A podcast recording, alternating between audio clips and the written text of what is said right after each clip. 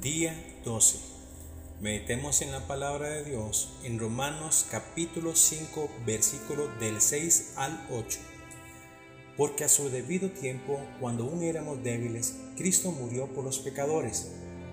Es difícil que alguien muera por un justo, aunque tal vez haya quien se atreva a morir por una persona buena. Pero Dios muestra su amor por nosotros en que cuando aún éramos pecadores, Cristo murió por nosotros. Medita y recuerda. Este pasaje nos enseña que Cristo murió por nuestros pecados, pero lo más importante es que encontramos la gracia de Dios para con nosotros, que es el amor. Oremos. Señor Jesús, gracias te damos, ya que aun cuando éramos pecadores, tú moriste por nosotros, para darnos salvación y experimentar tu amor, que es la mejor gracia o regalo. Gracias por tu amor incondicional.